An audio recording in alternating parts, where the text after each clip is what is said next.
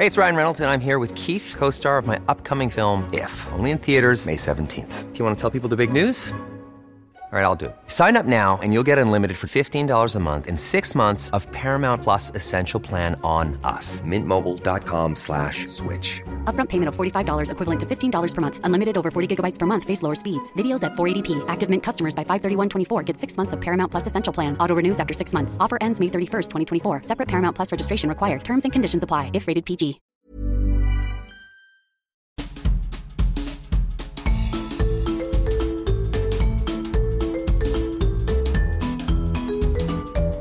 Vous écoutez le podcast de So Sweet Planet. Je suis Anne Greff et je vous propose des rencontres autour des thèmes des droits humains, de la culture et de l'environnement. Dans ce nouvel épisode de So Sweet Planet, je reçois David Links pour son magnifique nouvel album Be My Guest. Bonjour David. Bonjour Anne.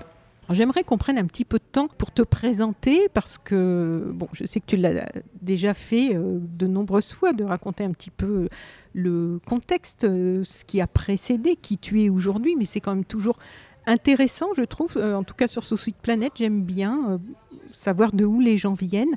Donc, si tu veux bien, j'aimerais qu'on puisse dire quelques mots de ton parcours, de ce qui a pu amener à l'homme et à l'artiste que tu es aujourd'hui et qui peut offrir cet album. Quelques mots, c'est presque impossible tant ton parcours est dense et riche et le nombre de personnalités que tu as croisées avec lesquelles tu as travaillé est juste incroyable. Donc euh, je citerai juste quelques noms. Miles Davis, Kenny Clark, Maria Joao, Joao. Claude Nougaro, Moran pour montrer la palette très éclectique, Paolo Fresu que j'adore, Nathalie Dessé, André Secarelli, Caetano Veloso et la liste est très très très longue. Et... Caetano, j'ai pas travaillé avec lui. Mais... Ah oui, croisé, oui. Oui, croisé. oui, oui, ah oui, bah oui, parce mais que on se connaît, hein, Caetano. Et, et Tony Morrison et James Baldwin. Donc finalement, Ah oui, ça fait beaucoup de gens que tu as croisés qui ont enrichi, je pense, aussi ton, ton parcours, même si tu n'as pas euh, forcément collaboré musicalement, bien qu'on va y revenir, tu as collaboré avec James Baldwin musicalement. Donc cette liste très très très longue. Et puis il y a tous tes invités exceptionnels sur cet album, des très connus, des moins connus, comme les, comme les reprises. Donc pour celles et ceux qui ne te connaîtraient pas encore, tu es né en Belgique, ton père euh, était connu déjà dans le monde du jazz. C'était quoi le contexte de départ? Mon père, euh, mais j'aime bien, ces, dernières années, j'aime bien, je réfléchis beaucoup à mon père, qui, venait d'une- famille assez, pauvre. Euh, j'aime bien quand Dave Chappelle dit euh, il faut pas mélanger pauvre et être fauché. Pauvreté, c'est un état d'esprit, être fauché, c'est une situation. En tout cas, il, est, il venait d'une famille, d'une- d'une famille euh, ils étaient neuf, neuf gosses, donc en général on, on allait à l'usine à 9, 10 ans, à partir de 10 ans pour essayer de contribuer à la famille parce que mes, mes grands-parents ils étaient paysans, mon grand-père travaillait à, à- à l'usine et mon père était, euh, il jouait, jouait la trompette dans, dans la fanfare. Et à 6, 7 ou 8 ans on, on le mettait tous les dimanches sur la table du, du café du coin avec Mhm. une casquette, il jouait la, la trompette et il, il- il récoltait plus d'argent que son père euh, à l'usine pendant une semaine ou deux semaines. Donc, euh, ses frères et sœurs se sont mobilisés pour qu'il puisse quand même, pour que un enfant n'aille quand même pas à l'usine. Et alors, euh, ils les ont convaincus. Il est devenu, au fur et à mesure, il était premier trompettiste de l'Orchestre national de la Belgique, euh, de Belgique à 15 ans. Il a reçu une bourse pour étudier à Paris, etc. Et euh, voilà, de, fil en aiguille, c'est quelqu'un d'extrêmement passionné. C'est, lui qui a aussi été important dans la rencontre de Ram Blake avec Gene Lee. Euh, Mais là, mais au début, la trompette, c'était pas du jazz. Au tout début, quand il jouait, qu'est-ce qu'il jouait comme non, non, répertoire euh, il a aussi joué avec Brel un peu, mais pas, pas longtemps, dans l'orchestre de Brel. Il a, il a joué du jazz aussi. Il a joué du jazz dans les années 50, dans, dans les casinos à la, à, à la, à la mer belge, à la côte belge, euh, la mer du Nord. Et euh, voilà, il est devenu producteur à la radio. Le- ça s'appelait le BRT, ça c'est flamand, Belgische Radio en Télévisie. RTB, c'est Radio-Télévision Belge, donc tout est toujours comme aujourd'hui encore. Oui. Donc il a fondé un festival qui s'appelle Jazz Midlame à Anvers. Mais mon père était, il était, quelqu'un d'extrêmement passionné. C'est un compositeur aussi. Et j'ai fait mon disque plus tard avec James Baldwin. Mais lui, en 69, euh, j'aime bien raconter ça. Il a fait un, un disque en fait qui s'appelle Ndessé ou Blues et qui était sur, sur le texte de Lépo Sangor en fait. Et, et il allait gagner le prix d'Italia avec ça. Et, et, euh, Léopold Senghor, mais, mais il, est, il était donc déjà lui-même euh, sensible à toute cette. Mon euh, père, oui. à, à ce moi, j'ai, moi, j'ai, moi, j'ai, j'ai trouvé le premier livre de Baldwin à 10 ans dans la bibliothèque de mon, de mon père. Ah oui, c'est vrai. C'était déjà là. et c'était en oui. flamand, mais j'étais attiré par la couverture. La couverture, oui. La couverture qui était, qui était brillante comme ça, avec un vert pomme, et puis il y avait le, le, le profil de James Baldwin, c'est comme ça. que- et en flamand, j'ai lu ça en flamand. Mm. Je crois que c'est euh, euh, Go, euh, Go Tell It on the Mountain. Et puis, voilà. Donc, le parcours, il est long. Il faut, il faut, il faut me bombarder les questions, Oui, oui, sinon, oui. ça va être long. Eh ben, eh ben, ça va pas être tout le podcast parce que je sais que tu as déjà raconté, mais il y a quelques éléments que j'aimerais quand même qu'on puisse ancrer dans, dans, dans ce podcast-ci. Par exemple, euh, tes premiers souvenirs d'émotion musicale. en Ah, ça, c'était euh, des fortes émotions euh, musicales. C'était pas de mes souvenirs, mais que mon père raconte que quand il, il, y avait, il y avait toujours des sculpteurs, des peintres, des chorégraphes à la maison, ça durait jusque dans les petites heures du matin. Mais mon père, il aimait bien euh, euh, montrer à ses amis quand, quand j'avais 3-4 ans, euh, il mettait Sketches of Spain de Miles Davis par exemple. Et, et il, et moi, je jouais avec mes voitures, je sais pas quoi. Et puis, quand il mettait Sketches of Spain, moi, je, je, je me, je me raidissais, je ne bougeais plus. Tu figeais? Je figeais. Donc, chaque fois, il re- regarde, regarde mon fils. C'était un peu ça. Et ça, c'était donc ma première forte expéri- expérience, Miles Davis. C'est Alban Berg aussi, apparemment, il me faisait ça, euh, le compositeur contemporain. Et il y avait. euh, et aussi la voix de Ray Charles, il avait euh, une, une, une, un enregistrement pirate de Ray Charles à jouant les pins dans les années 60. Euh, très lent de George R. Mine, une des plus belles versions. Et euh, il y avait ça, il y avait ces trois. Donc, donc moi, je voulais être ça. Je ne savais pas ce que c'était parce que j'avais pas de vocabulaire, mais je me rappelle que je voulais être ça. Donc moi, c'était euh, être Miles Davis, être c'est- que j'ai rencontré par après. Eh oui. J'ai rencontré Miles Davis chez James Baldwin, j'ai rencontré Ray Charles en tournée aussi. euh, euh, voilà, il chantait la veille ou sur un festival où je devais chanter. Et c'est vrai que j'ai rencontré aussi chez, chez James Baldwin. Oui. Donc je voulais être ça. Av- avant de pouvoir dire le mot chanter, je voulais être ça. J'étais persuadé que Davis c'était une voix.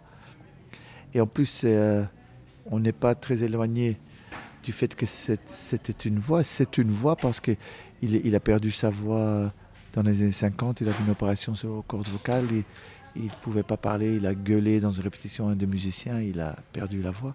Et j'ai l'impression que tout passe par la trompette. Les gens ont tendance à oublier.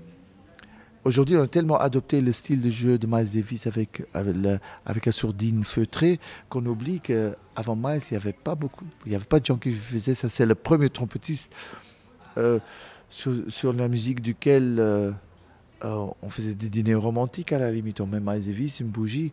Avant ça, même aussi grand que les trompettistes étaient, c'était un peu des clairons. Je veux dire, c'était un peu.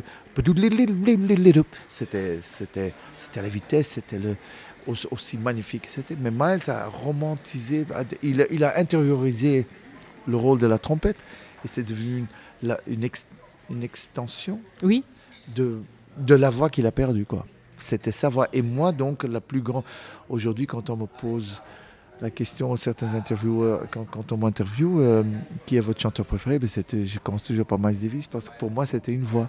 J'avais l'impression de. Je voulais être. Je voulais que ma voix soit la trompette de Miles Davis. Je me rappelle de ça quand j'étais petit. C'était ma référence de comment, comment tenir une note. Pas finir en vibrato. Comme beaucoup de vocalistes finissent leur note en vibrato et quand on leur demande pourquoi, ah, je sais pas, mais, oh, mais, Miles m'a appris avec Do. Et c'est moi qui finis la note. C'est pas le vibrato qui va finir ma note. Et si, et si je peux, si je vibre, ce sera ma décision. Mais ce ne sera pas le vibrato qui est, le- qui est mon patron. D'accord. C'est moi qui est le maître de, de la vibration de ma voix. Dans les premiers souvenirs d'émotion musicale, est-ce que tu peux nous donner aussi un concert, un instrument, une personnalité, un disque? Un concert. que j'ai, auquel j'ai assisté qui a changé ma vie. Oui. En- il y en a eu avant, mais j'avais 12 ans au festival que mon père a organisé. Il y avait Betty Carter. Euh, le disque, euh, on peut trouver ce répertoire sur disque. Euh, disque, c'est The Audience with Betty Carter, live at Great American Music Hall in San Francisco, 1977. Et euh, une des raisons, c'est parce que Betty Carter, c'est la première vocaliste pour moi dans le jazz qui, s'est éloignée du scat et qui est devenue, qui improvisait qui n'était pas dans l'imitation d'un instrument, mais qui, qui a improvisé comme un vocaliste. Le, scat est né de par euh, l'imitation des instruments. Grâce à Ella Fitzgerald, ça fait le tour du monde et elle, elle a mis la base pour qu'on puisse, pour qu'on puisse. C'est grâce à Ella Fitzgerald que Betty Carter a amené le scat vers l'improvisation vocale. Quand, Ella Fitzgerald qui a été une grande influence pour moi aussi. Scoop, scoop, Betty Carter l'a amené vers. Tu vois, donc c'est plus. euh, Quand on amène la voix. Là, on, on- naturellement, il y a la notion des accords aussi. Et donc, moi, c'est- c'est l'année 77 en général, parce qu'il y a Ella Fitzgerald Life in Europe, euh, Life à Montreux avec Tommy Flanagan Trio. Betty Carter, The Audience with, Betty Carter. Mais c'est le, concert que j'ai vu qui m'a fait une baffe, qui m'a donné une baffe. Parce que grâce à elle, j'ai pu apprendre à chanter les ballades plus lent que n'importe qui. Et, les morceaux vite, plus vite que n'importe qui parce qu'elle. Elle fonctionnait rythmiquement libre sur le tempo. Les, gens mélangent beaucoup le rythme et le tempo. Le tempo, c'est la pulsation. Quand t'as- et le rythme, c'est tout là, tout là, tout là. Tu vois, c'est c'est le, c'est le- c'est les branches et les feuilles.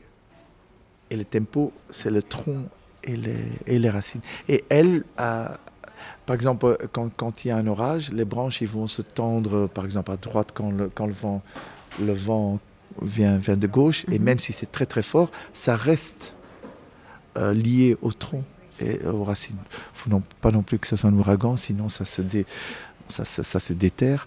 Mais euh, voilà, mais dans, l'image, c'est là que le rythme puisse fonctionner dans le même corps indépendamment sur le tempo. Et c'est là où j'ai eu une grande baffe parce que j'étais jeune j'avais déjà travaillé tous les 10 de Ella Fitzgerald live à la maison. Je chantais 5-6 heures par jour et j'avais, une voix de gosse, donc je chantais aussi haut qu'elle. Et t'avais quel âge là Oh, que- 6, 7, 8 ans, j'étais obsédé. Donc je voulais être Ella Fitzgerald, que j'ai rencontré plus tard. Euh, ça, c'est une, une belle rencontre. Euh, et quand j'ai vu Elle- Ella Fitzgerald, euh, quand j'ai vu Betty Carter, j'ai, j'ai ok, là, si je veux devenir chanteur, je serai jamais content si j'arrive pas à faire ça.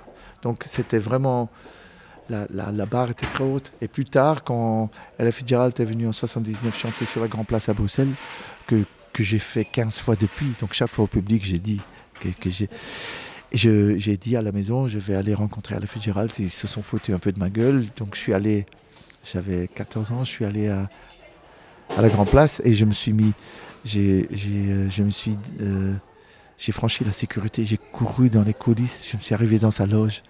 La sécurité m'a couru derrière et elle, et elle a, je sais pas de pourquoi, elle a dit non, non, laisse-le, il, il est bien ici. Donc j'ai passé l'après-midi avec euh, Ella Fitzgerald et, et juste toucher sa main, être avec elle, c'était, pour moi une façon de... C'est comme un an au conservatoire, je suppose. Ou plus même, ça marque à vie. Mais Betty Carter, c'est le, le, le concert. Mais c'est aussi le disque. Parce que le disque, il est toujours là. C'est le même répertoire, mais moi j'ai vu le concert à Anvers, c'est le disque de San Francisco, c'est le même répertoire. Donc j'invite les gens à écouter ça parce que pour moi c'est la Bible de ce qu'un chanteur de jazz devrait faire. Il n'y a pas une blue note dedans, il n'y a pas un. euh, il n'y a aucun vibrato, c'est, c'est, c'est- ça va euh, au centre de la nécessité. C'est- et euh, un disque, un disque We Want Miles. Euh, En 81, quand Miles est ressorti de sa retraite après 6 ans, 7 ans de, de ne pas avoir joué, on sent, qu'il a- on sent que la technique est encore un peu faible. Mais c'est un disque qui est phénoménal parce que pour moi, ça lie euh, tout ce qu'il a fait avant à tout ce qui allait venir. Et quand c'est sorti, c'était. J'ai vu ça en concert aussi. Mhm. Mais ça, c'est les disques. Oui. Et puis, avait quoi? Concert, Euh, disque? Alors, un concert, un instrument, une personnalité, un disque. Un, un instrument? Ah oui, un instrument. Un instrument, moi, euh, ben, il faut que j'en donne plusieurs parce que moi, euh, quelqu'un qui m'a très fort marqué pour ma voix, c'est Michael Brecker, Mhm. saxophoniste, Piazzolla, euh, bandoneon, Miles, on en a déjà parlé. Mais c'est vrai que la, saxoph- la nécessité, le son, euh, la nécessité. Par exemple, Michael Brecker peut faire là où, Mi- où Miles fait 5 notes, Michael Brecker, on peut en faire 500, mais aucune note est de trop. Parce que pas- parfois on dit qu'il faut faire peu de notes. Lui, il, il pouvait faire 500 à 200 à l'heure, mais c'était chaque note, on l'entendait. Donc, donc l'articulation pour moi était le son, le, la continuité dans le son Mhm. qui fait qu'on entendait l'articulation de, de chaque note. Donc ça racontait une histoire, ça racontait une, une, une, une urgence, mais très paisible. Le- J'aime bien quand, comme, James Baldwin, il était dans l'urgence, mais on peut, juste, on peut que communiquer l'urgence quand elle est très paisible, quand, quand, quand elle est ancrée. Voilà, pas nécessairement paisible tous les jours, mais ancrée. Donc, donc on peut aller étudier d'où vient cet ancrage. Donc ça, ça, ça, nous, ça nous fait réfléchir quand on entend une urgence qui, qui est ancrée. Donc ça, c'est un peu les instruments Piazzolla aussi. J'ai des histoires avec Piazzolla aussi, donc je ne vais pas raconter. Et puis, euh, le quatrième, c'était quoi? Alors, on avait un concert, un instrument, une personnalité, un Ben, disque. Le disque que j'ai dit, hein, c'était Betty Oui. Carter. Euh, ma personnalité, ben, j'ai habité chez James Baldwin. James Baldwin, c'est une mission. J'ai découvert le livre dans... Et puis c'est devenu une mission. J'ai fait mes travaux sur James Baldwin à l'école. Je lui ai écrit des lettres. Ah oui, qui- avant de le rencontrer? Ah oui, à l'école. Et j'ai écrit des lettres euh, qu'on a retrouvées après sa mort parce que j'habitais Oui, avec lui à Saint-Paul-de-Vence. J'ai vu ou lu ou entendu ça, oui, que tu, Donc- on a- vous aviez retrouvé des lettres que tu lui avais écrites. Oui, et qu'il n'a jamais répondu parce qu'il est des... Voilà, il sait- je ne sais Oui. même pas s'il les avait lus, mais on, les a retrouvés après. Et euh, donc c'est une mission quelque part. Tu vois, je suis allé habiter chez Kenny Clark. Euh, mon parrain, c'est Nathan Davis. Euh, Mon deuxième nom, c'est Nathan parce que c'est mon parrain Mhm. qui a joué avec Art Blake et qui, et qui, qui m'a amené chez Kenny Clark en fait à Paris parce que je partais parfois avec lui en tournée. Et, euh, et puis j'ai rencontré Baldwin après, mais ça, si les gens sont intéressés, ils n'ont qu'à faire des recherches parce que je- il y a Mm. beaucoup de choses à raconter aujourd'hui. Euh, mais ce qui est fou, c'est que quand j'habitais chez Kenny Clark à Paris, je passais du temps parce que je, je partais aussi euh, à Bruxelles, j'allais à l'école à Amsterdam, euh, conservatoire, puis j'habitais chez Baldwin. Et euh, quand j'ai décidé de faire disque avec Baldwin, c'était sur un, coup de tête. J'essayais de boire avec lui, j'étais à Saint-Paul-de-Vence sur la terrasse avec lui. J'ai fait ça une fois, plus jamais. Mais quand même, cette, cet état D'ébriété. d'ébriété a fait que j'ai osé dire à Baldwin, j'ai dit on fait un disque et lui il a dit oui. C'était grâce à ça quand même. Ben écoute, Oui, j'ai drôle. osé, euh, mais on est jeune donc on ose beaucoup plus aussi, sans oui. alcool. hein, donc euh, il a dit oui et puis euh, je, me rappelle, il, y avait, on avait, il avait mis un disque de Robert Johnson, ça passait. Et puis il a commencé à chanter Precious Lord, le gospel, que, que j'ai demandé tu vas chanter ça sur le disque? Ok. Donc voilà, le reste c'est l'histoire. Et puis, euh, et en fait, il m'a raconté, c'est ça qui est fou. Parce que lui, je crois qu'il était aussi fasciné, parce qu'il connaissait mon parrain, Nathan Davis, qui était, qui était, qui était euh, à la tête du African American Ethnology Department de l'Université de Pittsburgh, où Mhm. Baldwin faisait des conférences invitées par lui. Et j'habitais chez Kenny Clark. Ken- Kenny Clark, il me disait, faisait entrer Baldwin dans les clubs de jazz à Harlem quand Baldwin était mineur. Donc ils étaient amis à Harlem. Mais Kenny Clark m'avait jamais dit ça. Et Baldwin m'avait jamais dit ça non plus, jusqu'à un certain moment. Donc le plateau des rencontres. Ah oui, il- c'est c'est c'est- étonnant. Il m'a regardé un peu, Who are you? Oui. Who are you? Et donc, euh, tu vois, et parfois j'allais de Kenny à Paris, qui habitait à Montreuil, prenant le train pour aller à Saint-Paul-de-France chez, chez Baldwin. Tu vois, donc c'était fou. Et parfois Nathan appelait. Nathan Davis appelait Saint-Paul-de-Vence parce qu'il il était en train d'écrire un opéra sur Just Above My Head, Harlem Quartet de Baldwin. Mhm. Et un jour, il appelait, c'est moi qui répondais. Il dit Mais qu'est-ce que tu fais là? Tu vois, donc, donc, c'était. euh, et c'est pas l'un qui a introduit à l'autre. C'était J'étais sur une mission. Oui, quoi. oui, c'était vraiment drôle. une mission qui me. qui, c'est quelque chose qui devait se faire, qui, qui a vraiment, euh, qui a vraiment guidé ma vie, mais à laquelle je ne suis pas soumise.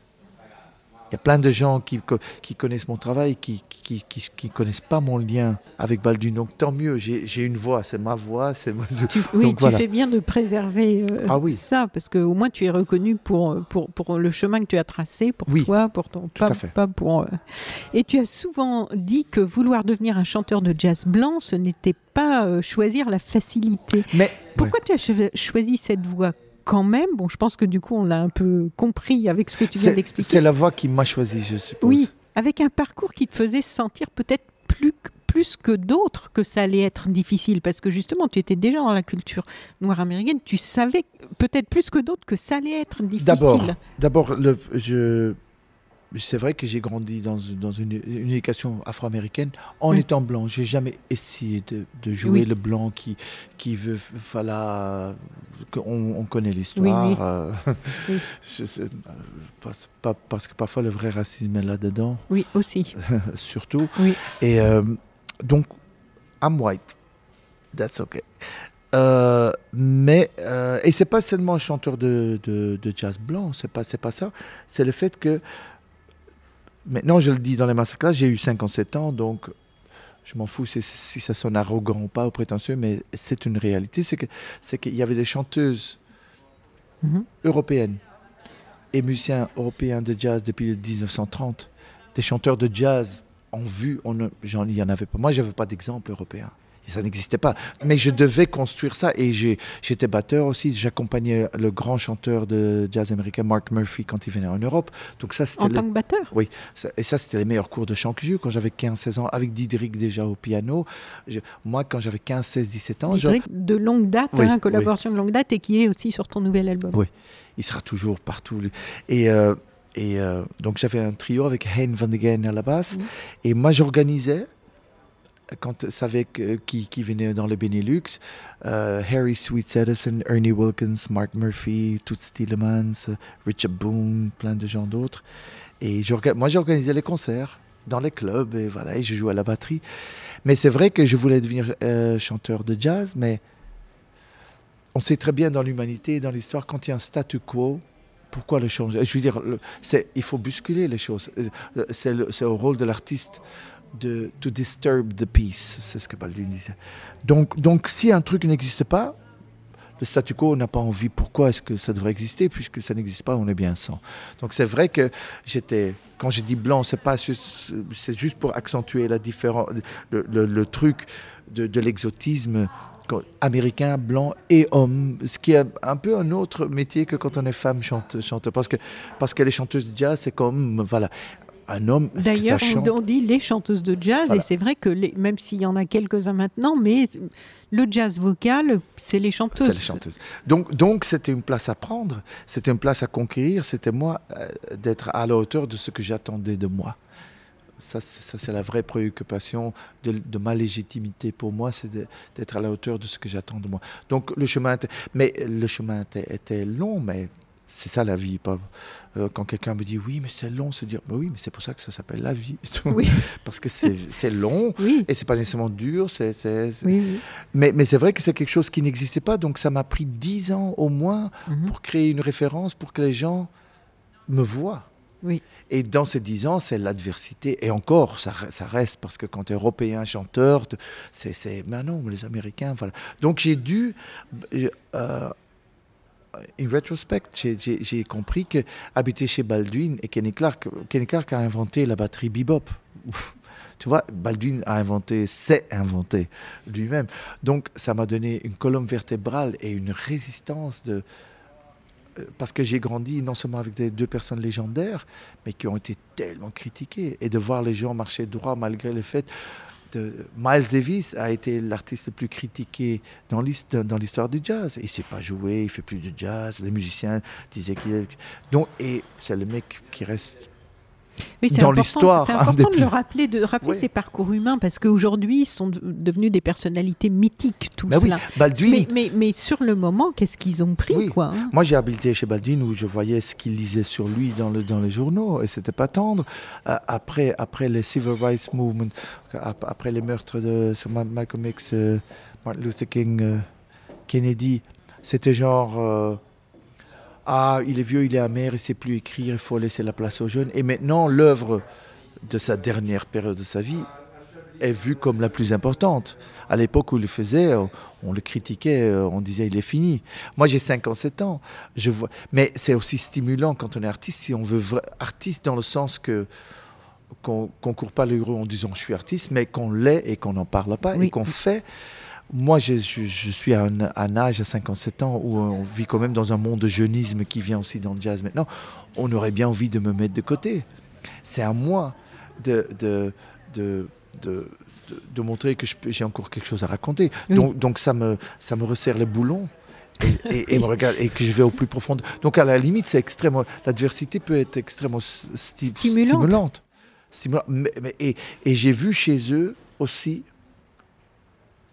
Ok, on n'était pas dans, il n'y avait pas d'internet, il n'y avait pas de, téléphone portable, mais j'ai aussi vu chez eux que c'était des gens. euh, en anglais, on dit ils étaient, euh, ils- alone. Ils n'étaient pas lonely. Mais je sais pas en français, il y a, il y a deux mots en anglais. Euh, Oui, euh, euh, solitaire. ils mais- étaient solitaires, mais, pas seuls. Mais pas seul, Enfin, voilà. voilà, c'est ça que je veux. Voilà. Mm. Solitaire, mais pas seul. Je voyais, j'étais chez des gens dont, dont le téléphone ne sonnait pas pendant deux, trois jours. Tu vois, c'était ok tout ça. Aujo- Aujourd'hui, on nous appelle pas pendant une journée. On est, on est au fond du lit, on est mal. Ah oui, bah, il y a des a gens, été- et c'est même euh, si on n'appelle pas pendant une demi-heure, c'est le. Et la présence Ouais. sur les réseaux, et le. Mais ça m'a donné, euh, cette colonne vertébrale m'a donné, euh, m'a fait comprendre qu'il faut un alphabet, il faut un vocabulaire, et puis, espérant qu'on a une histoire à raconter. Et ça, c'était, euh, c'était extrêmement clair tout ça. C'était, pour moi, c'était extrêmement, c'était clair, c'était pas, c'était pas gagné. Rien n'est gagné, rien n'est jamais acquis jusqu'à aujourd'hui. Et ça, maintenant, on a aussi quand j'ai fait mon disque avec Baldwin, il y avait Steve Coleman, Slide Hampton, Toots Stielemans, il y avait plein de gens dessus. J'avais 19 ans, je, portais le monde, pas je ne pouvais pas regarder en arrière parce que j'étais trop jeune pour avoir de l'expérience pour faire ce projet, mais je l'ai quand même fait. Maintenant, à 57 ans, on peut regarder un peu en arrière et même si on est préoccupé, j'ai fait des choses, donc je, je vois que j'ai quelque chose à raconter. Donc, donc, donc c'était... euh, Un disque que l'on peut, enfin en tout cas en CD, que l'on peut toujours Oui, trouver, hein, parce puisque moi-même ressort- je l'ai commandé Ah. et j'ai le coffret avec le, il y a un très gros livret. oui, c'est moi, qui c'est moi qui a voulu faire Ben, le- C'est bien parce ouais. que c'est vrai qu'avec l'album, enfin, moi j'étais frustrée de ne pas avoir le vinyle et, Oui. et du coup euh, ça donne quand même un bel objet quoi. Oui, j'ai fait trois chapitres. J'ai fait les poèmes du disque qui n'étaient pas édités. Mm. Je l'ai fait traduire par euh, Hubert Nissen, qui était le patron de. Acte Sud. Oui, qui avait déjà traduit Jimmy's Blues. Et euh, oui, c'est vrai. et- mais et oui, j'avais oublié voilà. aussi tous ces liens là. Et, et- et Oui. dans ce livret, j'ai mis premier chapitre euh, les poèmes du disque. Deuxième chapitre, Hubert Nissen m'a cédé les droits euh, pour, pour, mettre, pour mettre Jimmy's Blues. Et en troisième chapitre, j'ai mis une, euh, une nouvelle que Baldwin avait écrite pour mon 21e anniversaire, qui s'appelle Gypsy, et qui- que j'ai fait traduire aussi. Donc je voulais vraiment que les gens puissent, parce que c'est tellement bien traduit en français, la, la poésie, je ne sais pas comme- comment ils ont fait. c'est- Donc, euh, donc ça m'a donné quand même, une- ça m'a donné un, un socle un peu Oui, oui. duquel je pouvais euh, affronter l'adversité.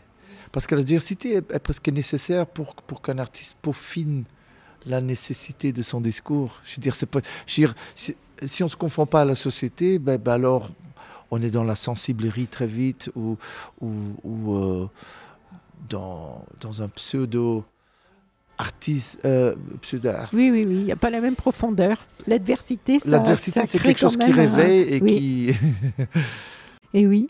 Alors, dans la petite vidéo de présentation euh, de cet album, alors attends, non, je crois que j'en ai. Non, oui, il y a quand même une dernière question par rapport au Ouais. parcours. À quel moment tu sais que tu veux en faire ton activité principale? Parce que tu étais tellement dedans, en fait, que est-ce que c'était évident que tu, tu- Ouais. ça allait être une activité professionnelle ou- une... L'adversité était telle que c'était une évidence. L'adversité, le fait de- que, que, par exemple, moi, avant de faire un disque avec, Bald- avec Baldwin, Oui. quand je retournais parfois à Bruxelles, je testais comme ça un peu, genre, euh, ah oui, euh, euh, je vais faire un disque avec James Baldwin. Mm. Les gens, mais, ils me, ils me dismissed. Quand, quand tu dismisses quelqu'un, c'est, ben, comment tu, tu es fou? Je veux dire, c'était. Il me congédiait comme congédié. Il me congédiait comme. Mais, donc, donc, je voyais à quel point quelque chose que, que j'allais faire Oui. était vu comme il est fou. Et c'était la même chose euh, avec le statut de chanteur Mais de fou jazz. dans le sens qu'il ne te croyait pas. Ah, mais il croyait pas. Et quand tu es chanteur de jazz, la légitimité, elle devait devenir d'office de moi parce qu'il n'y avait pas de référence européenne d'un chanteur de jazz masculin. Oui. Donc, je, ça fait la tâche, la tâche qui m'attendait, mais ça m'effrayait pas parce que Oui, c'était un objet non identifié que tu proposais. C'était quelque chose dont j'étais déjà convaincu. Donc, le Objet discographique non identifié. Oui, mais j'étais convaincu parce que, parce que puisque j'allais faire un disque avec Baldwin, j'avais la preuve que, que j'avais la même non-croyance ou la non des gens, donc, donc j'avais intérêt à être convaincu Oui, moi-même. oui, oui. Et, mais j'avais aussi tellement de joie, la joie de prendre une note.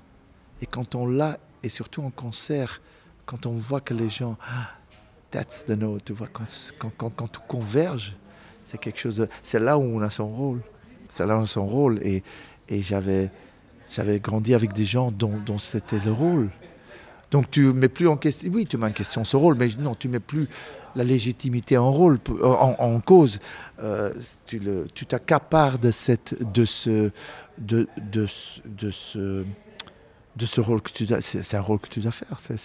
Donc, donc les- ça veut pas dire qu'on n'a pas de doute.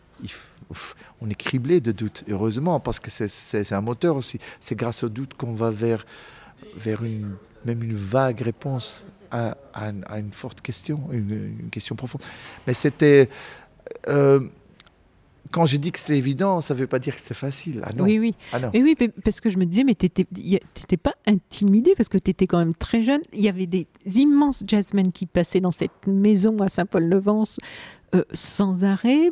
Tu- Il n'y a pas eu des moments où tu t'es dit, mais dans quoi je me suis lancée? Est-ce que tu étais convaincu tout le temps? Oui, j'étais pas. À nouveau, Oui. ça n'empêche pas le doute. Oui. Mais that's what I was going to do. Oui. C'était une mission très très claire pour moi. Et puisque c'était tellement pas clair pour les autres, il fallait que ça soit d'autant plus clair pour oui, moi. c'est certainement. Mais c'est ça. Et, et- et Ba- Baldwin, et en fait, c'est la même chose. Il n'a pas fait l'université et tout ça. Ça devait être clair pour lui qu'il allait écrire parce que personne n'y croit. Ça a été tellement difficile pour lui aussi. Donc, donc c'était, pour, pour moi, la clarté était, était mon trophée Oui, oui. à moi. Une évidence. C'est une évidence parce que pour les autres, ça ne l'était tellement pas Eh oui. que moi, je ne comprenais pas pourquoi c'était pas. Donc, ce qui m'a stimulé, c'était. Pour moi, c'était tellement évident que je ne comprenais pas pourquoi c'était pas évident pour les autres. Donc, c'était pour moi le début du chemin pour clarifier Oui. ce que j'avais à dire. Oui. Parce que je sentais que c'était en moi. Donc, donc, il faut que je clarifie ça parce que sinon, je, je ne, je ne suis d'aucun intérêt. Oui, puis sinon, on étouffe notre. euh, Oui. Enfin, si l'environnement prend le dessus à ce moment-là, quand tu, quand tu peux douter, parce que rien ne répond dans l'environnement, et en fait, à ce moment-là, soit tu te laisses bouffer par l'environnement, soit tu te traces, quoi. Oui, mais c'était. C'était aussi très clair que la musique pour moi, c'était. Par exemple, je jouais aussi la batterie. Oui. Mais, mais le, euh, pour moi, c'était clair que dans le chant, j'avais j'avais ma place. J'avais j'avais que j'ai jamais fait la musique que pour la musique. J'avais fait la musique pour raconter quelque chose Oui, qui était plus haut que la musique. c'est ça. Et Oui. la musique était le, était le, Le vecteur. le vecteur pour, pour raconter ce Oui. que j'avais à raconter. Il fallait naturellement être à, à la hauteur, musicalement, pour raconter ce. Parce que. Et surtout dans, dans, dans le jazz. Oui, c'était quand même des gros challenges, quoi. Oui, euh, euh, euh, quand je regarde en arrière maintenant, oui. oui, Mais quand on est jeune, on a cette espèce de autoprotection oui, qu'on peut appeler l'arrogance juvénile, je sais pas quoi, mais Mhm. euh, moi, quand, quand j'avais un obstacle, je sautais par-dessus et c'était bon. Quand quelqu'un écrivait quelque chose de, de mauvais sur moi, c'était bah bon, il voit pas ce que je suis en train. Je veux dire, c'était, c'était pas que j'étais arrogant, mais c'était genre, pour moi, c'était tellement clair que. que, euh, et, et ces protections d'arrogance juvénile, comme j'aime appeler, c'est aussi quelque chose qu'il faut délaisser à partir de 30-35 ans, parce que sinon on, devient débile. Voilà. il faut évoluer un petit peu. Euh, voilà. Après ça, après ça, quand il y a un obstacle, eh ben, il faut l'affronter et l'analyser. Et, voilà. Et, mais, mais moi, je me rappelle un des premiers disques que j'ai fait avec Diedrich Wissels. Je suis toujours très fier de ce disque. Mais les premières réactions, c'était quelque chose qui, tu vois, c'était pas des standards, c'était nos compositions, c'était quelque chose. Ben, la presse le dit maintenant, ou que, c'était quelque chose de nouveau dans le jazz vocal. On proposait quelque chose de différent. On n'est jamais nouveau. Hein. Euh, la nouveauté, la perception de la nouveauté, c'est un, agencement différent des éléments existants. Mm, mm, euh, mm. c'est bien formulé. Voilà, qui, grâce à l'histoire, devient clair. Donc, euh, mais voilà, c'était vu comme une nouvelle proposition dans le jazz vocal. Et moi, j'étais à part après, mais les, premiers disques qu'on a fait, c'était. J'avais déjà fait le disque avec Baldwin. Mhm. Donc, donc je, je, mettais mes pierres dans différents endroits pour, jusqu'au moment où ça devient un petit mur qu'on peut regarder, qu'on peut définir comme mur, pas comme obstacle, comme mur. Oui. Et, euh, et, mais je, je, me rappelle du premier disque, Kamouk, avec Didrik. Kamouk, c'est le, c'est le titre de nouvelle d'un livre d'Alice Walker. Nouvelle, et, mm.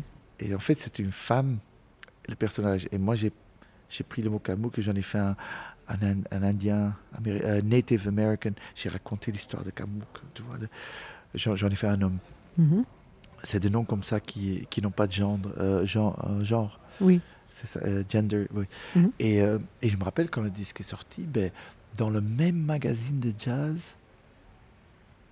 Maintenant, j'en ris. Je ne sais pas si j'en riais, mais il y avait trois chroniques sur le disque de différents journalistes. Et tous les trois descendaient en flèche le disque. Ou en finalité, je ne savais pas chanter, je ne savais pas écrire, je ne savais pas composer. C'était vraiment.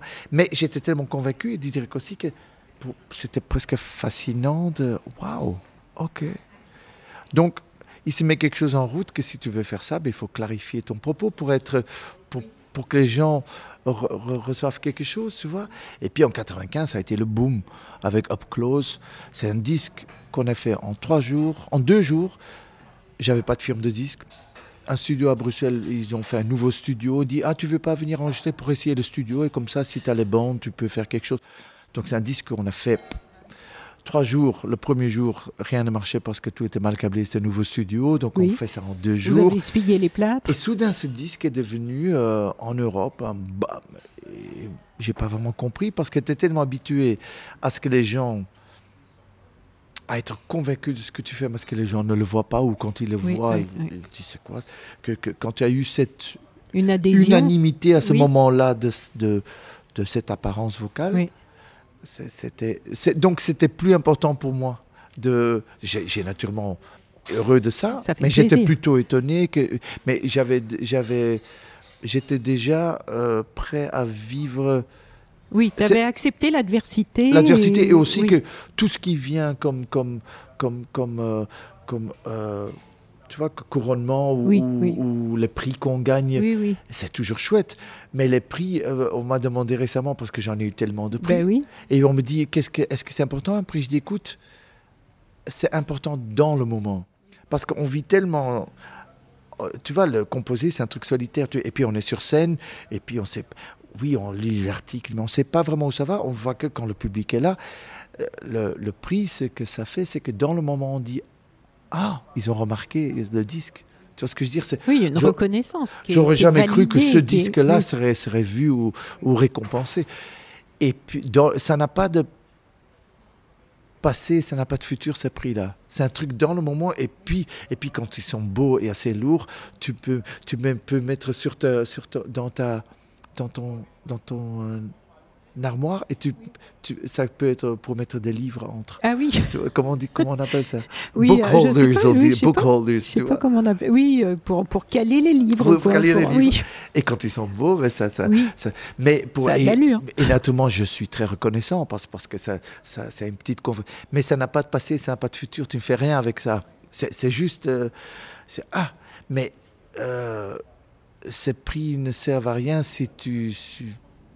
Je veux dire, on est déjà détaché de ça en général quand on les reçoit.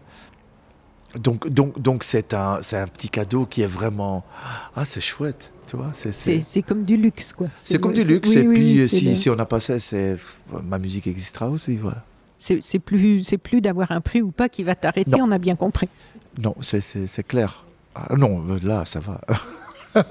Alors, dans la, dans la petite vidéo de présentation de cet album que l'on peut voir sur euh, YouTube, et qui s'appelle Be My Guest. Be My Guest, et euh, tu dis que ce projet a vu le jour en 2011-2012, suite à une volonté de tout revoir en toi, la voix, la direction artistique et musicale. Morale, tout. Oui, la, la vie. euh, Mais alors, mais ça fait longtemps ça, c'est ça, ça fait invent- 10 ans. Oui, mais y a- il y a- il y a- dans le disque que j'ai fait avec James Baldwin, il y a, y a A Lover's Question Part 1, Part 2, Oui. avec une introduction. Oui. Puis il y a, lui chante Precious Lord, puis il y a un truc, un morceau gospel qu'on a fait avec, euh, allez, gospel, je veux dire, avec une chorale. Que moi, moi, j'ai chanté la chorale, Deborah Brown a chanté. Et puis il y a une trilogie de euh, Inventory on Being 52. Inventory on Being 52, Part 1, Part 2, Part 3. Et les inventaires, soit si on ne le fait pas de temps en inventaire, si on n'a pas cette clairvoyance, regarder dans le miroir et faire un inventaire un peu, il faut que je me regarde un peu, qu'est- qu'est-ce que je fais, qu'est-ce que je suis, où est-ce que je vais, c'est l'inventaire qui s'impose à soi.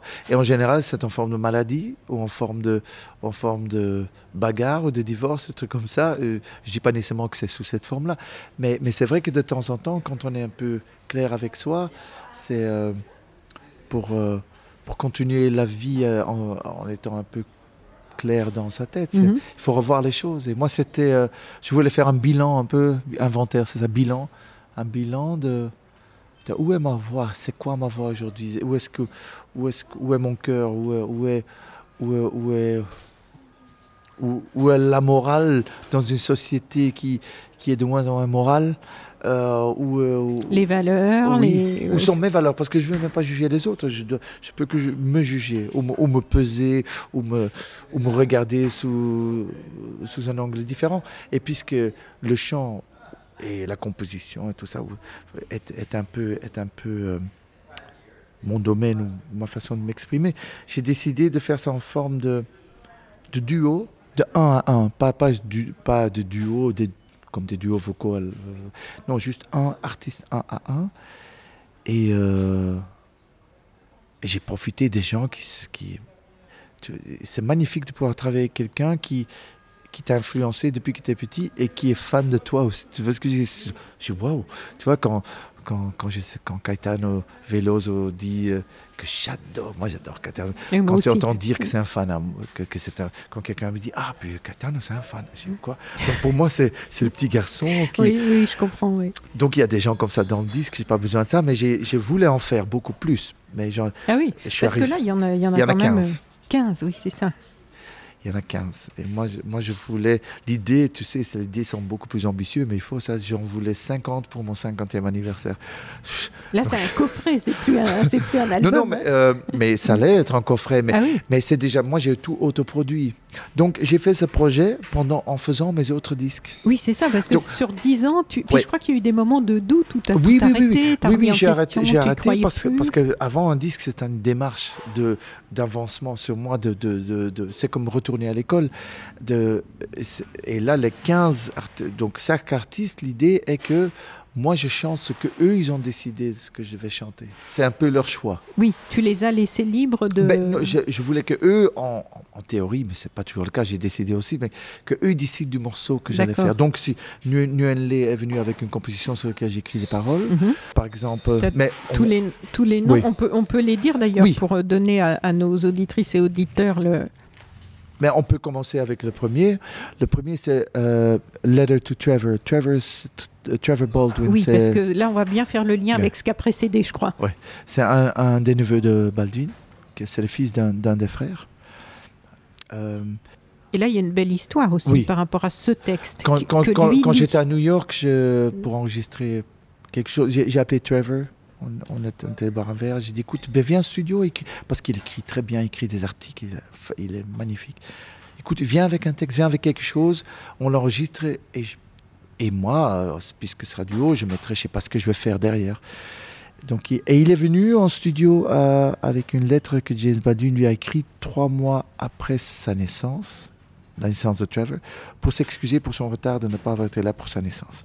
Donc c'est une, c'est approche très philosophique de la vie en disant si, si tu veux faire partie de cette famille, ben, tu vas devoir t'habituer au retard de plein de gens parce que tout le monde est en retard, commençant par ta grand-mère, donc la mère de, de Baldwin que j'ai d'ailleurs bien connue aussi, Birdis.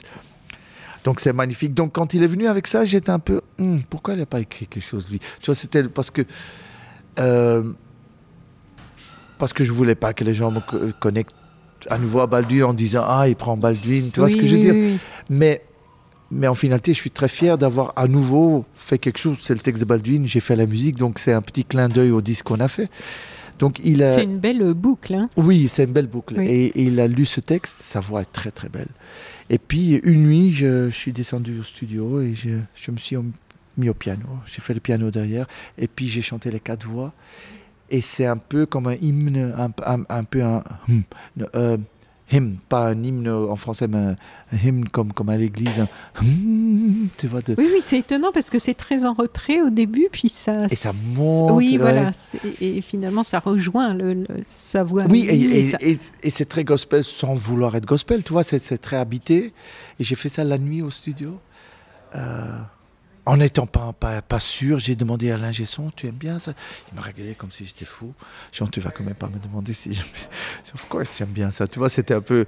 Donc, je- tu vois, mais, mais j'ai pas besoin de, l'opinion de quelqu'un d'autre pour me rassurer. C'est pour avoir un écho, tu vois. Quand, mais, même s'il aurait dit non, j'aurais continué. C'est pas ça, tu vois. Mais j'aime bien provoquer un peu les gens pour voir, pour les forcer à avoir une opinion.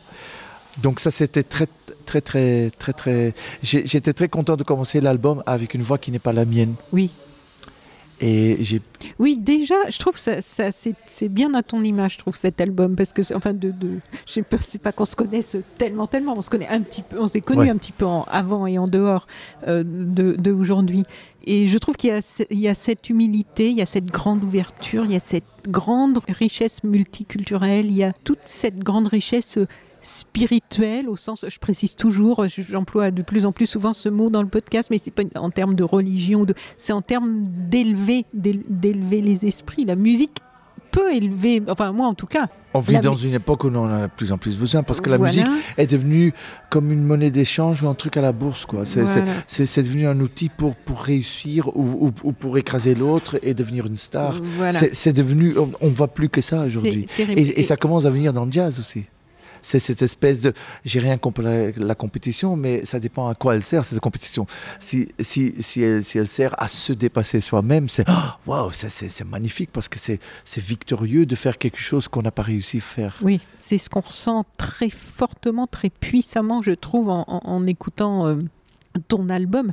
C'est qu'on sent cette profondeur, même si le mot est peut-être un peu galvaudé, mais enfin pour moi c'est quand même celui qui correspond le mieux. En tout cas, quand je l'ai écouté, je voulais revenir là-dessus, c'est que euh, je sais plus, enfin on était dans les périodes euh, Covid là, dont on a du mal, à, on a eu du mal à sortir. Je sais pas si on en est sorti, mais en tout cas, euh, ça commençait à me décourager un peu toutes, toutes ces toutes ces contraintes et toutes les difficultés qui étaient liées à ça. Et c'est un jour, en tout cas, où j'avais pas trop le moral. J'étais un peu découragée et j'étais un peu dans la négativité, une espèce de, de truc poisseux, là, quand on, quand on a un peu le cafard et que c'est lourd et que tout ça. Et là, ce jour-là, j'ai mis l'album et sur mes grandes enceintes et je l'ai vraiment écouté. Et je crois que je t'ai envoyé un SMS dans la foulée, d'ailleurs, ce jour-là. Parce qu'en fait, ce qui m'a vraiment marqué, ça faisait longtemps que ça m'était pas arrivé, c'est que ça m'a élevé. J'ai écouté cet album et ça m'a pour le dire très simplement, ça m'a fait du bien. C'est-à-dire que je me, j'ai suivi, je suis bien rentrée dedans, j'ai écouté la musique, j'ai écouté ta voix, j'ai écouté cet univers qui, de titre en titre, m'a beaucoup surprise parce qu'il y a une variété d'univers, une, densité, et puis euh, on passe d'un- monde à l'autre, en passant d'un titre à l'autre, on va en reparler. Et ça, cette richesse-là, cette diversité, puisque c'est un, mot, je trouve, qui est crucial aujourd'hui, autant pour la biodiversité que pour, la diversité des êtres humains et la diversité culturelle. Revenons à, à- à cette richesse qui est la diversité. Et dans cet album, moi, tout ça, ça m'a fait du bien, donc pour le dire simplement. Mais quand je dis fait du bien, je trouve que c'est très précieux parce que on est à une époque où ça devient difficile, je trouve, de trouver des choses. Peut-être parce qu'il y a beaucoup de choses euh, formatées et qu'il faut aller chercher. Il y a beaucoup d'artistes qui sont en dehors des circuits euh, formatés, mais c'est vrai que ça demande un effort d'aller les trouver, d'aller les chercher. C'est aussi une, habitude. C'est. Précieux. Oui, c'est vrai. C'est aussi une habitude. De, de, moi, j'ai toujours eu. Je, je, je, à nouveau, Baldwin, Kenny Clark, ils sont avec ce qu'on apprend de la tradition, il faut utiliser ça pour aller à contresens. C'est comme ça qu'on est visible si on a quelque chose à dire. Et c'est là aussi où on se rend compte où on a quelque chose à dire. Euh, mais en, euh, étant vraiment soi-même, moi c'est ça qui m'a touché bah chez toi comme chez eux. C'est que tu as des gens qui veulent être un contresens, mais pour faire un peu de l'exercice de style. quoi. C'est un peu fabriqué, c'est un peu pour dire je suis un contresens. Non, là, vous, vous êtes dans des. Euh, c'est juste être vous-même. Du coup, ça se trouve à pas être dans la masse. Mais. Oui, oui, oui, tout à fait. Je, je, je ne, j'en ai. Je suis, un peu las, las. Oui, là. Là de pour les Anglais, c'est avec un S. Là, de euh, d'entendre ce jazz vocal qui est. J'ai l'impression que je suis dans un bar d'hôtel. Il n'y a rien de plus. Euh, on est, euh, la solitude d'être dans un bar d'hôtel. Pour moi pour moi j'adore j'adore tourner mais un bar d'hôtel pour moi il y a rien de plus ça représente rien de plus que la solitude le cafard et, et puis et puis j'en ai marre de, de, ce jazz vocal. Je dis pas que ça peut pas exister mais quand il y a plus que ça qu'on met et, que ça remue plus rien parce que les jazz vocal ça, doit carrer ça, c'est comme du c'est que c'est comme du papier peint sonore quoi. Ça, ça devient ça, ça ça remue plus rien aujourd'hui en tout cas sur le jazz vocal qu'on qu'on veut promouvoir cette espèce de truc on peut être dans la salle et on sort on baille on est content. Ah c'était chouette voilà. Et puis on rentre à la maison on, mange une pizza surgelée avec un coca light et puis et puis euh, la ville de, euh, on essaie de faire de la vie un long fleuve tranquille en sachant que quelque part on se ment tout ce temps-là. Donc, donc, euh, donc, donc pour moi, c'est, d'abord important pour moi. Hein. J'essaie de convaincre personne. Je fais d'abord les choses pour moi. C'est pas égoïste et narcissique. C'est que si c'est clair pour moi, ça peut être, ce n'est que à ce moment-là que ça peut être clair pour quelqu'un d'autre. Et je peux espérer, si moi j'aime, je peux espérer que quelqu'un d'autre puisse aimer. Mais si quelqu'un n'aime pas, ça ne m'empêcherait pas d'être content de ce que j'ai fait parce que je l'ai fait d'abord pour être sûr que ce soit mon expression. Donc voilà, il y a eu... Euh, et c'est vrai que j'ai fait ce disque en continuant mes autres disques. Donc ça a été un cheminement avant d'être un, projet. Je, savais que j'allais le sortir. Entre-temps, j'ai sorti 7 ou 8 disques. Mais pour moi, euh, j'ai fait une pause aussi en 2015-2016 parce que j'avais, j'autoproduis toujours mes disques. Donc j'ai pas nécessairement besoin pour quelqu'un qui me dit refais ta voix, c'est pas bien. Je suis assez dur avec moi-même pour je, je sais quand, quand, quand c'est bon pour moi. Ou quand, quand c'est quand, oui, quand c'est assez bon pour que je peux laisser aller la, la chose. J'ai fait une pause en 2015-2016 parce que j'avais l'impression de ne pas être à la hauteur du projet parce que c'était chaque fois c'est comme un examen. Quand tu avec un autre artiste c'est un autre univers et, et tu dois être toi aussi.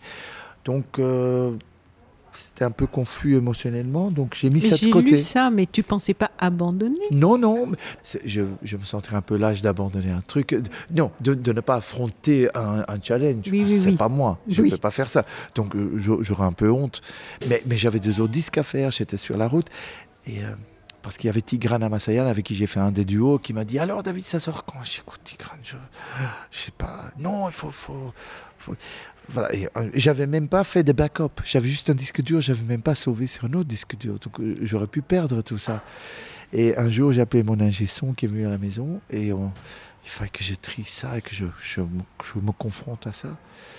Et écouté, oh, c'est bien, ah, j'étais super content. Et là, j'ai continué. Et, et j'ai fait des disques, tout ça, mais le disque qui m'a vraiment donné la, la, déclencheur pour finaliser et le, rendre en projet, c'était ma signature chez Crystal Records, mais c'est mon disque Skin in the Game qui pour moi était un nouveau, un nouveau chapitre. Pour moi, j'ai l'impression d'avoir abordé quelque chose de nouveau. Skin in the Game, c'était euh, mon disque précédent chez Crystal. En tout cas, entre-temps, j'en ai eu, ai eu 15, j'avais 30 noms. Donc j'ai fait Hunter, c'est avec Or Solomon, c'est un, pianiste israélien que j'avais découvert sur Facebook. ah oui? Oui, j'avais vu des, des, trucs de piano solo dans une cave à Paris. C'était tellement incroyable ce qu'il faisait, je ne connaissais pas. Donc j'ai contacté, apparemment il habitait à Paris. Donc... Et lui, il a choisi un morceau de Hunter de Björk. De Björk, oui. Bah, moi, j'aurais jamais pensé chanter un morceau de Björk. J'adore cet artiste, mais c'est voilà. Donc, donc il a réarrangé. Il a donc c'était. Moi j'ai produit aussi les voix, tous les trucs. Donc donc c'est devenu un autre. C'est devenu à ma sauce quoi, tu vois. C'est tout un univers et vous avez fait un clip. On va parler des clips un peu après. Oui. Puis il y a Pagina Gidor, c'est Hamilton du Hollande, c'est un, des plus grands caves. Euh, de mandoline, joueur de mandoline brésilien, légendaire qui peut jouer à une vitesse et je fais des morceaux parfois des choraux très très vite avec lui. Mais c'est tellement beau ce mais titre. Oui, mais j'espérais qu'il ne choisisse pas un morceau vite, acrobatique comme on peut faire, on me connaît, je, peux faire des trucs à du 300 à l'heure. Et il a pris une balade méconnue de, de, de Pichinguinha, euh, c'est un peu l'inventeur du choro brésilien, un truc du début du XXe siècle. Et la version originale, on entend le chanteur euh, brésilien, mais qui a presque encore un accent portugais du Portugal presque. C'était, c'était, on, prononçait le brésilien différemment hmm. que. Mais c'est, drôle que tu dises méconnu parce que moi, quand je l'ai entendu, j'avais l'impression de la de connaître ce titre, cette mélodie, ce. Ah, c'est possible. Moi, je ne connaissais pas. Bah non, si tu ne connaissais pas, je pense pas que je connaissais. donc, j'étais très content de ça. Et puis, bah, il y a plein de titres. Est-ce qu'on doit vraiment parler de chaque truc euh, bah, Peut-être pas de chaque, mais quand même en, quand même en, dire encore quelques-uns avec les personnalités. Choisis toi peut-être. Qui, Avec, euh, Parce qu'il y a tellement d'histoires à chaque titre. En fait, ils sont tous intéressants parce que justement, ils sont tous différents. quoi. Ah, oui. Après, on a Magic Malik. Euh, Et pour moi, voilà, pour moi, c'était très intéressant, hein, des trucs. Si moi, je suis pas le style, parce qu'il y a plein d'artistes différents, il y a plein de styles différents, mais si moi, je suis pas la ligne rouge, ça veut dire que je n'ai rien à faire dans ce métier. Voilà si, si, la voix n'est pas moi, c'était pas pour moi ça le challenge parce que j'étais convaincu de ça.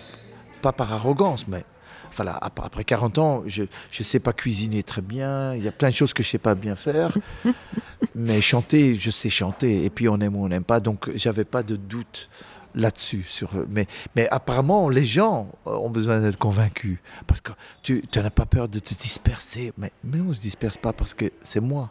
Comment est-ce que je peux me disperser si, si, si c'est moi? Donc, donc la même chose avec les différentes langues que je chante. Celui-ci, là, j'aimerais bien que tu nous en... Avec cette personne-là, là. Tonight You Belong to Me. Oui, avec, avec ce, ce, clip aussi euh, tellement, tellement mignon. Et puis, euh, du coup, j'ai fait une recherche sur elle parce que je la connaissais pas. Donc, comment tu l'as rencontrée oh, Elle n'est pas connue. Elle pas... Mais je l'ai rencontrée à Seattle. Moi, j'étais à Philadelphie. Je, faisais, je chantais avec l'orchestre symphonique de, de Philadelphie.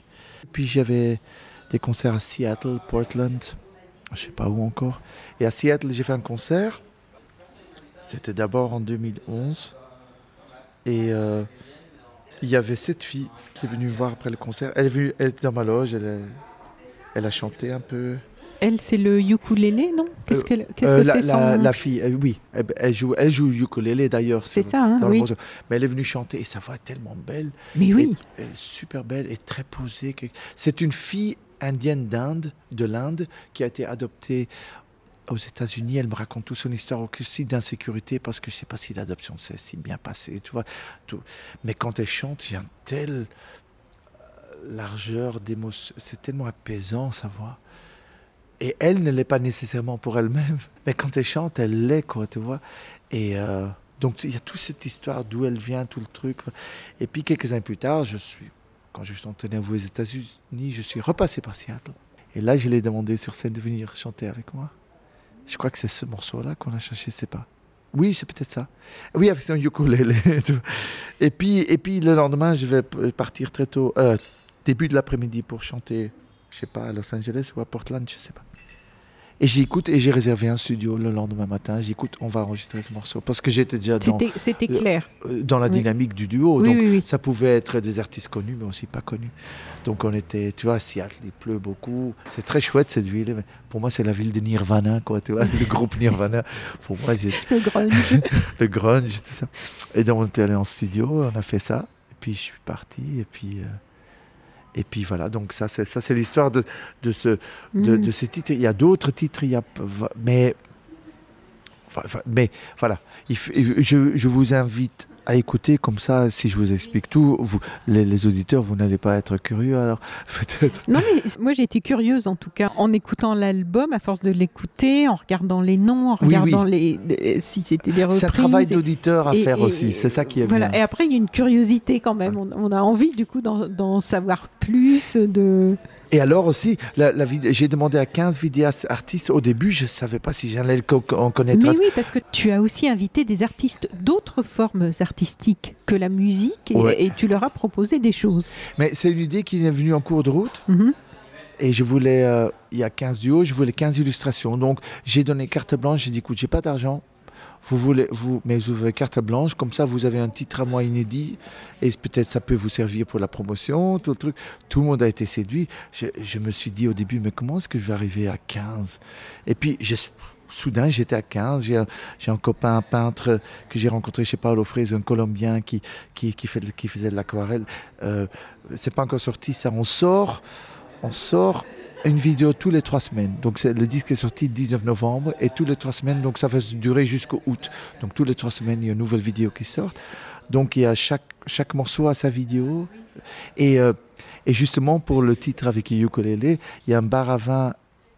euh, ça, a été, ça a changé de propriétaire, mais l'ancien propriétaire, c'est un jeune homme Mhm. euh, très ambitieux dans le vin, tout ça. Et À Paris? Oui, en, ben, en bas de chez moi. Et de temps en temps, je vais là. Et en général, je dis, je dis pas, ben, il- il me re- tu sais, aujourd'hui, on ne reconnaît pas nécessairement Oui. les musiciens de jazz comme, comme, comme, comme il y a 15 ans. Mhm. C'était différent. Et donc, je dis, mais au fur et à mesure, ils savent qui je suis. Donc, donc du coup, ils font des recherches et du coup, ils me disent, euh, c'est toi qui chantes ça. Donc, donc, du coup, euh, je ne suis pas quelqu'un qui va dire, je suis chanteur, écoute ma Oui, oui. musique.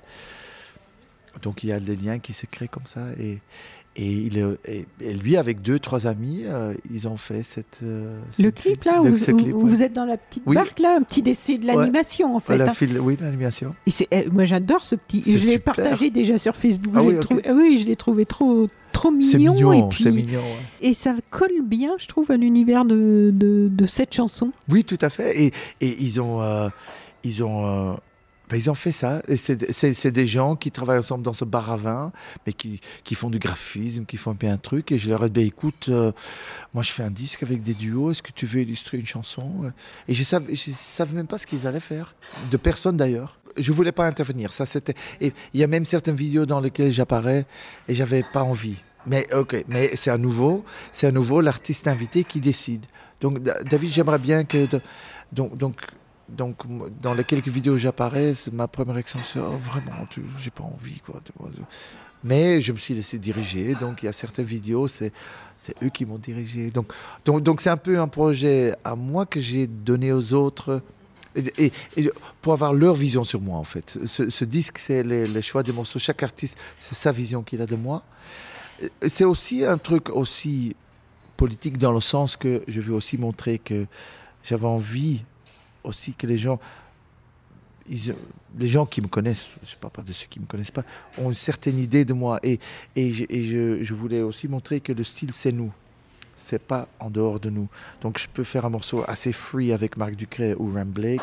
Je peux chanter un morceau de Randy Newman qui est assez mainstream, mais ce sera toujours moi. Que- qu'on a une large palette stylistique sans en, ne pas perdant son style personnel. Je veux dire, et, et, et l'expression est, est extrêmement personnelle. Et, et moi, j'ai grandi dans, dans, dans, dans des palettes complètement différentes où je peux faire, je peux faire un truc complètement free. Et je peux aussi chanter un, comme Morane, par exemple, qui était une de mes grandes amies, mais je peux faire un duo avec elle. Ça ne, ça ne, il n'y a aucune différence pour moi. Chanter un piano avec un big band, c'est pas différent parce que euh, le rythme, c'est moi. C'est moi le rythme. Je ne dépends pas de quelqu'un d'autre pour avoir euh, mon univers rythmique. Et rythmique, c'est c'est le phrasé. Le rythme, c'est le phrasé. Où je place le mot, c'est ma décision. C'est pas un arrangeur, un compositeur qui va décider. C'est moi qui décide ce que je vais faire avec le morceau. Même, même chose avec les langues. Il n'y a pas une langue qui swing plus que d'autres. J'habite en France, je donne des masterclass, il y a beaucoup de gens qui aiment dire oui, je chante en anglais parce qu'il y a plus de consonnes en français, donc ça ne swing pas. Je dis non. Tu swing ou tu swing pas? Donc, donc, donc, quand je chante en espagnol, quand je chante, c'est je swing ou je ne swing pas. À condition, euh, naturellement, il y a des différences de culture, mais il ne faut pas voir les différences, il ne faut pas voir des, fossés là où il y a des ponts. Je veux dire, voyons d'abord ce qui est, ce qui est, ce qui nous rassemble. Et puis, naturellement, une vase musette, c'est parisien, une bossa nova, c'est, mais celui qui chante, c'est celui qui chante. Et alors, tu dis aussi justement dans cette petite vidéo que dans cette période, tu as aussi réfléchi à la place qu'a un artiste dans le monde, un artiste politique. Est-ce que tu peux nous partager un peu de ces réflexions qui t'ont euh, animé sur la place d'un artiste politique? Ben, Être politique, c'est simplement être de son époque et réfléchir à qui on est dans, où qui on est dans ce monde quelques mots pour revenir au clip quand même, de, du clip aussi euh, avec euh, Hamilton de Hollanda. De Hollanda, oui. En, brésilien, on dit Il est beau ce clip aussi. Hollanda. ah oui, ça c'est, ça c'est qui a euh, Mathieu Wilson, avec qui j'avais travaillé. Pour... Ah oui, il a, il a fait un documentaire sur André Ceccarelli dans lequel j'ai parlé de André. Et oui, lui aussi, il a fait un travail de dingue. Ça, Donc c'était avec des marionnettes comme ça. Il a mis Hamilton en marionnette et moi en marionnette. Et il a, pour moi, il a recréé Rio de l'époque où le morceau a été écrit. Je vois un Rio de 1920 sans avoir connu Rio de Janeiro en 1920. Mais le truc derrière, là, c'est, il y a une espèce de truc. Euh, on a l'impression de rendre hommage à Rio de. Ah oui, c'est vraiment très beau, je trouve. Ce... Oui, je suis très très content de tout ça. Tout cet univers. Euh. Alors, dans la présentation de cet album, toujours, tu dis quelque chose qui m'a beaucoup plu. Tu dis Ce projet est venu à moi très naturellement, tel un inventaire qui se réclame, un peu comme si je retournais à l'école. Il est un hommage à la transmission, à l'esprit de curiosité indissociable et indispensable à cet apprentissage par soi-même, ces duos sont une façon de continuer à évoluer encore et encore et me rappellent ma jeunesse lorsque je me ruais sur tout ce que je ne connaissais pas avec une curiosité qui est toujours intacte. À une époque où dans les lieux d'enseignements artistiques, les méthodes peuvent paraître prépondérantes, sans remettre en cause les contenus qui y sont enseignés, il me semble important de préserver et de développer, pour contrebalancer, la curiosité et le questionnement de l'artiste. C'est une façon de maintenir en vie cette flamme autodidacte qui illumine et brûle de l'intérieur, pour simplement être ou devenir le témoin et le reflet de son époque. Alors comment préserver et développer la curiosité et le questionnement de l'artiste? Mais ça se fait par une euh, obstination mhm. qui peut passer pour de l'arrogance, mais qui finalement qui, euh, protège l'humilité. Comme Toni Morrison, elle a dit que tout le monde, pas seulement les artistes, devraient avoir un lieu en eux. Et moi, je le vois, ces chambres, bien que dans notre corps, on n'a pas de place pour ça, mais je la vois, qui est pristine, pristine, qui est clair, qui est propre, propre pas au sens hygiénique, mais qui est, et, où personne ne peut entrer. Ni ton amant, ni ta femme, ni ton homme, personne, ni tes enfants. Et, c'est un endroit duquel tu opères et où personne ne peut entrer, mettre les pieds, sans y être invité. Et même si on y est invité, les invités vont pas y venir parce qu'ils sentent que l'invitation n'est pas vraiment euh, une invitation pour accéder à l'endroit, mais pour dire tu n'as pas besoin d'y accéder parce qu'il faut le trouver en toi, cet endroit aussi. Mais il y a obstination parce que si, si on ne peut pas être le témoin de son époque, à quoi Et c'est pas une grande mission, hein, ça devrait être un acte euh, quotidien euh, qu'on devrait transmettre à nos enfants. Une, ça devrait être une habitude. Si on ne peut pas être le témoin de son époque, alors qu'est-ce qu'on est? On, est esclave de tous les, de tous les outils. Internet n'est pas le problème les réseaux sociaux ne sont pas le problème, c'est nous, c'est le rapport qu'on a avec, avec ça. Je veux dire, moi je ne suis pas contre euh, l'évolution. Mais si on ne gère pas l'évolution, ça devient des monstres qui détruisent la nature, qui polluent. Voilà. C'est nous qui. qui, qui, qui Qu'est-ce qu'on en fait Oui, mm.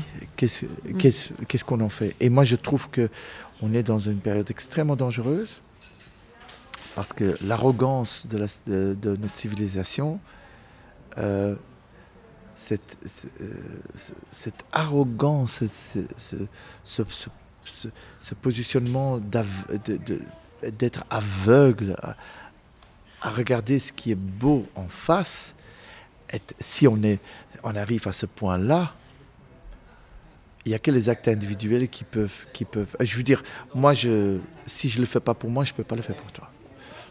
Et ça, c'est et ma survie mentale, ma survie physique est moins importante que ma survie mentale. Tant que je suis là, je vais être sûr que je que je suis en possession de mes moyens de d'expression et, et, et, et- et pour moi, s'il y a un mot qui est important, il y avait un concert qui est important, un livre qui est un, euh, un concert, un disque, c'est un mot qui est important, c'est la résilience. Et la résilience, elle vient pas comme ça. C'est pas juste une façade d'attitude, c'est, une dis- distillation, euh, quand on distille. Et la, résilience, c'est, le produit, c'est le résultat de, ça, ça peut que devenir une attitude quand elle est, quand elle vient de quelque chose de, d'un questionnement assez, assez, assez continu, quoi. Un truc qui, qui n'arrête pas et qui, et qui ne, et qui ne peut que se faire dans, dans une humilité, même si les autres gens le, le, le voient comme arrogance. Parce que euh, per- euh, percevoir quelque chose comme l'arrogance montre l'insécurité de la, de la personne qui croit que c'est l'arrogance. Donc, donc moi, je parais pour beaucoup de gens assez arrogant. Je- on me l'a dit. Je ne suis pas arrogant, je suis simplement... euh, je ne sais pas ce que je veux, je, je sais ce que je ne veux pas. Mm. Ça, c'est des choses claires. Parce que moi, je veux tout. Moi, je veux re- rencontrer des gens. J'adore les gens. J'adore, j'adore.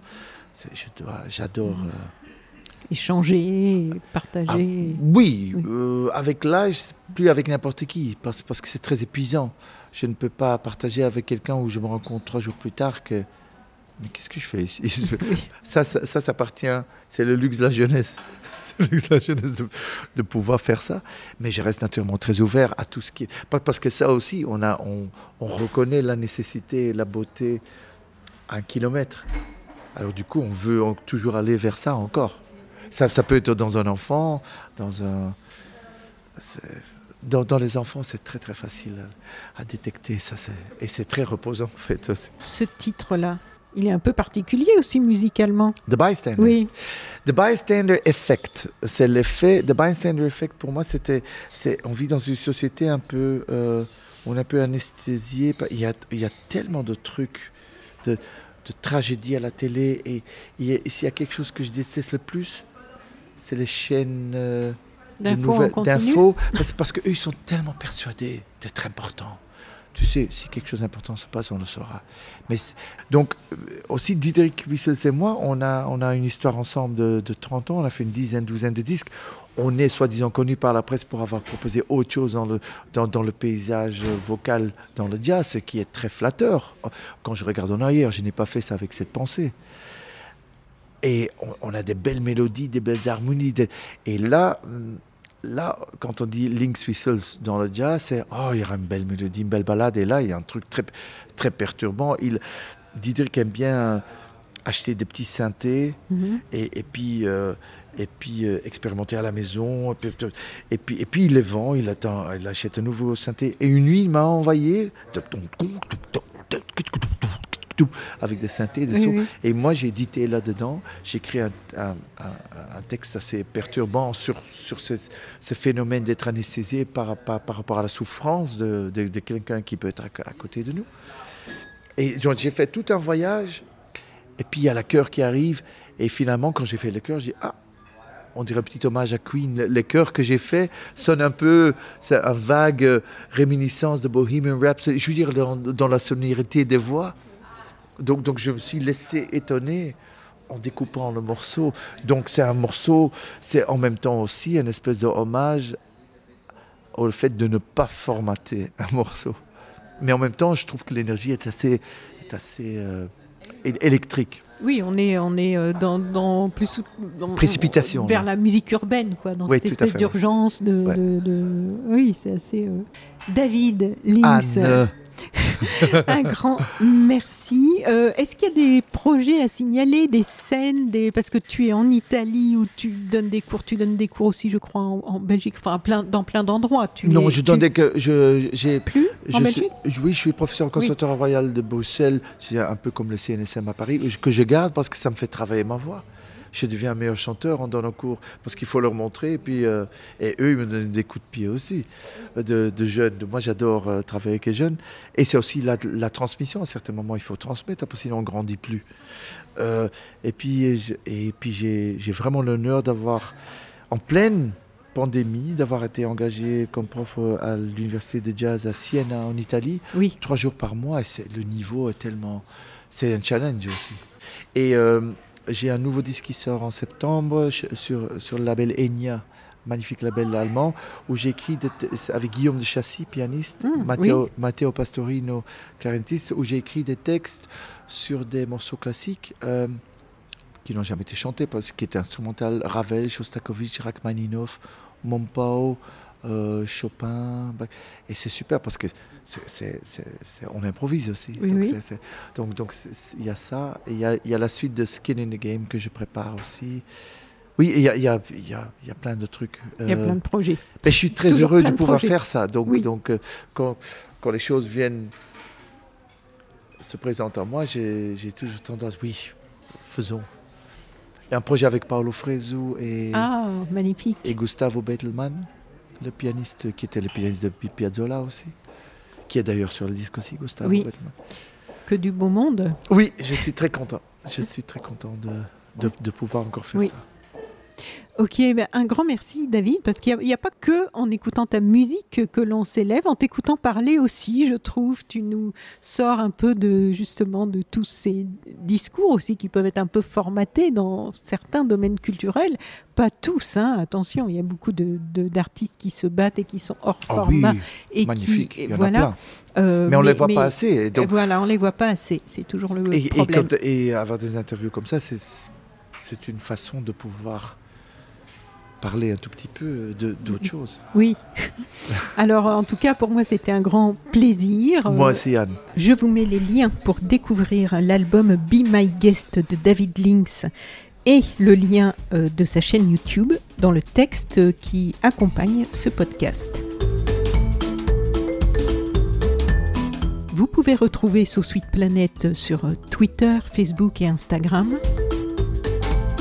Et puis, très important, si cette interview vous a plu, n'oubliez pas de noter ce podcast sur votre application de podcast et de me laisser un petit commentaire. Enfin, autre information capitale, vous pouvez maintenant soutenir mon travail sur Patreon. Sauce Planète est un média indépendant et autoproduit. J'ai besoin de votre soutien et je vous offre en plus pas mal de contenus exclusifs. Venez les découvrir. Je vous mets le lien vers Patreon dans le descriptif de ce podcast. A tout de suite.